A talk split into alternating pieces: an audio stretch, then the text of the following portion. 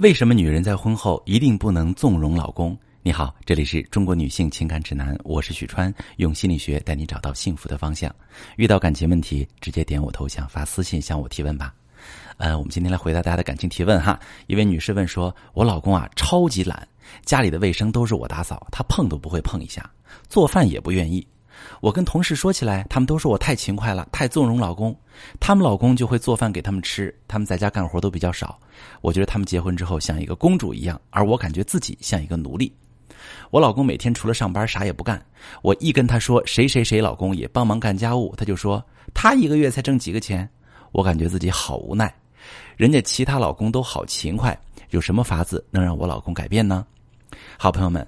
呃，这个问题提的很好，我正好可以借这个案例来说一个很重要的经营婚姻的底层逻辑。如果夫妻间的矛盾和不满不是来自于沟通，而是来自于个人特质，那么不要把劲儿使在改变对方上，而是利用对方的长处来弥补他的短板。就拿提问这位女士的情况来说，你老公的特质是家务方面很懒，但是他很会赚钱啊，拿钱请个保洁不就解决问题了吗？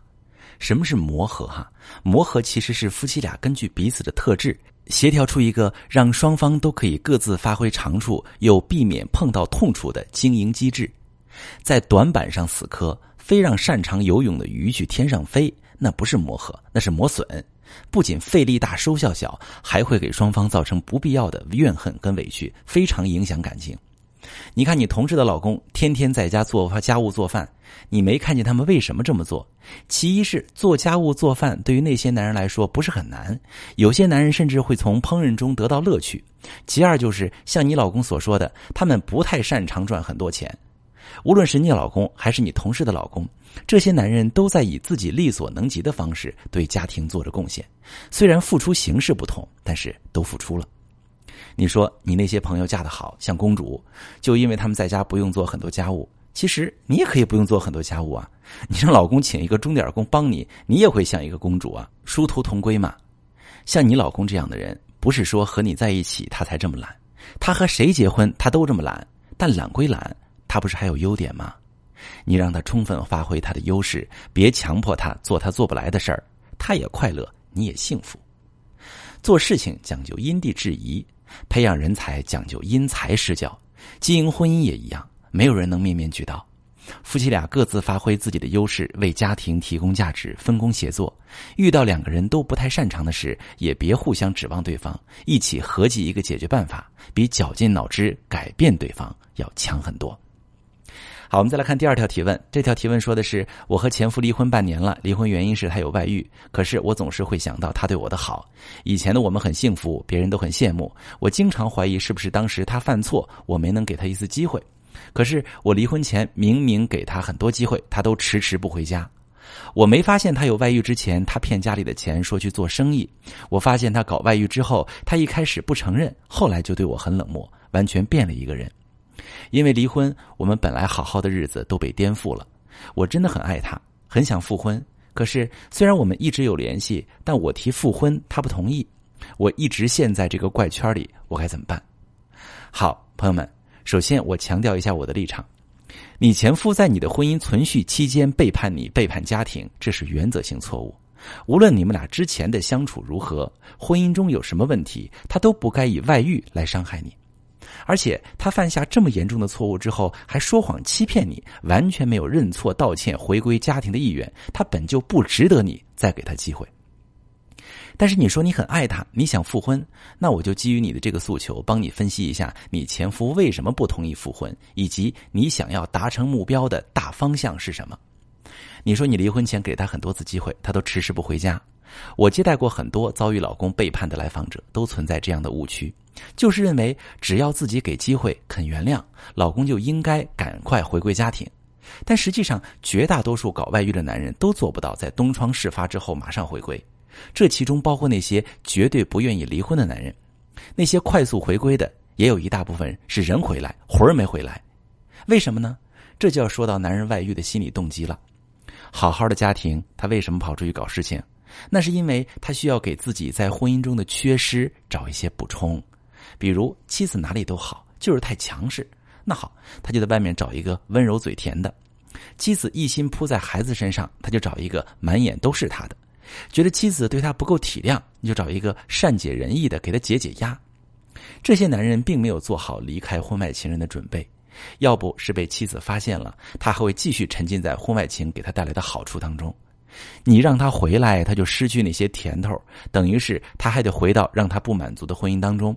他想想就觉得前路暗淡，所以拖拖拉拉或者干脆耍赖。那怎么办？只能离婚吗？就不能再给一次机会啦？也不是，机会可以给，但是千万记住，你是给这段婚姻一次机会，而不是给这个男人一次机会。给婚姻一次机会，指的是夫妻双方找到婚姻中存在的问题，一起努力解决，优化沟通，了解彼此的需求，并尝试彼此满足，建立新的相处模式，不再回到之前的相处模式当中，让双方都觉得未来可期。就拿你的情况来说，你觉得老公之前对你很好，你很幸福，这是从你的角度出发去感受你们的相处，但是你是否了解他的感受呢？他对你有什么期待？他对你有什么需求？包括他从第三者那里得到哪些满足？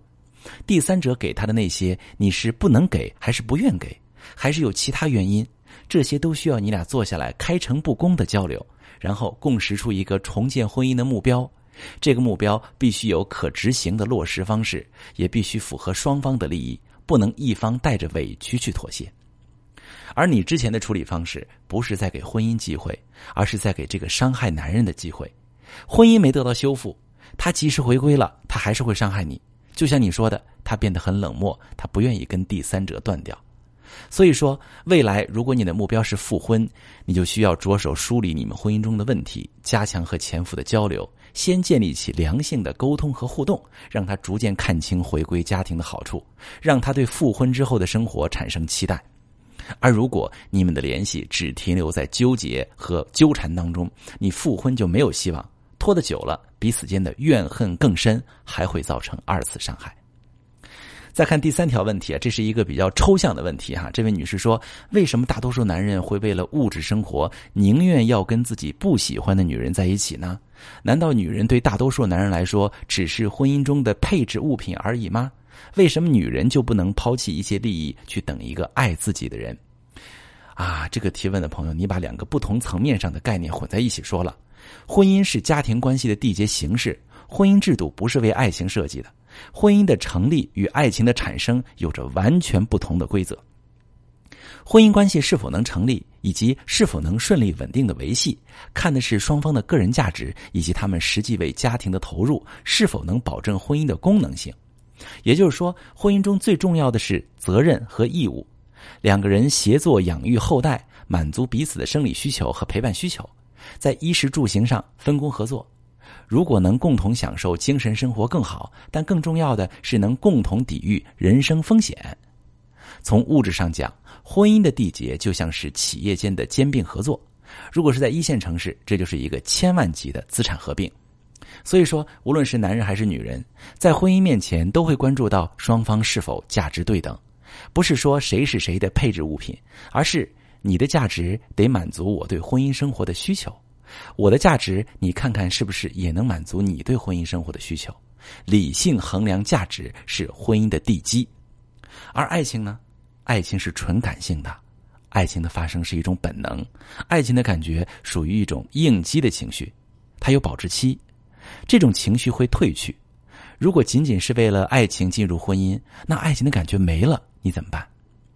而且每个人对爱情都有着不同的理解，有人觉得脸红心跳、小鹿乱撞就是爱情，有人觉得持续的吸引和迷恋是爱情，还有网友们总拿出来调侃那个梗：紫薇觉得是尔康爱上了晴儿，因为尔康和晴儿一起看星星、看月亮，从诗词歌赋聊到人生哲学。